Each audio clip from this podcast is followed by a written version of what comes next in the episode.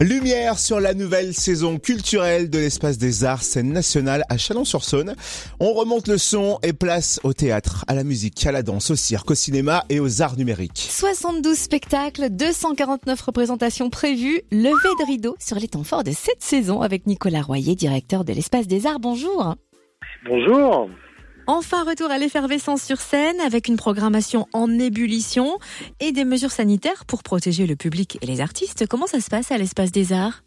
Eh bien, écoutez, on est ravis de pouvoir accueillir de nouveau du public. Euh, vous savez que nous, on n'a jamais euh, cessé de travailler avec les mesures sanitaires puisqu'on a créé euh, très rapidement, dès la fin du déconfinement, un cabaret qu'on a été joué dans l'endroit le plus dur, le plus difficile. On a joué dans les EHPAD pendant tout l'été devant un public spécifique pour nos aînés voilà, donc on est des pros du protocole sanitaire. On a cette, cette expérience euh, qui est euh, d'accueillir, de jouer pour des gens.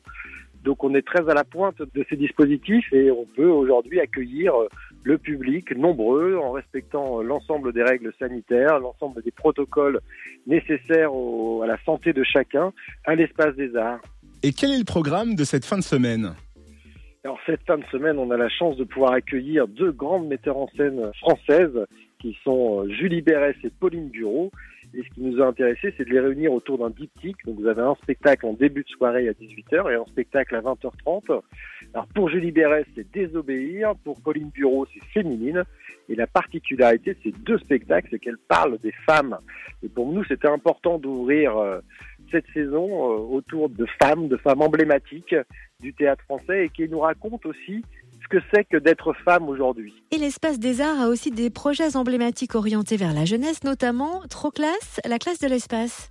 effectivement, il me semble important que la jeunesse s'approprie ou se réapproprie les lieux de culture. Et pour ça, on a créé une salle de classe, une salle de classe permanente, installée à l'espace des arts avec des classes, vous savez, les classes découvertes, les classes vertes, on a les classes de neige. Et ben là, ça va être une semaine en immersion euh, dans l'espace des arts, de vivre aux côtés des artistes, aux côtés des spectacles, aux côtés des gens qui construisent des spectacles, des techniciens, etc., etc. Donc, on va accueillir dès cette année, en préfiguration, en partenariat avec l'éducation nationale, quatre classes découvertes pour vivre l'espace des arts. Merci Nicolas Royer, oh, directeur. J'ai envie de retourner à l'école. Ah oui, exactement.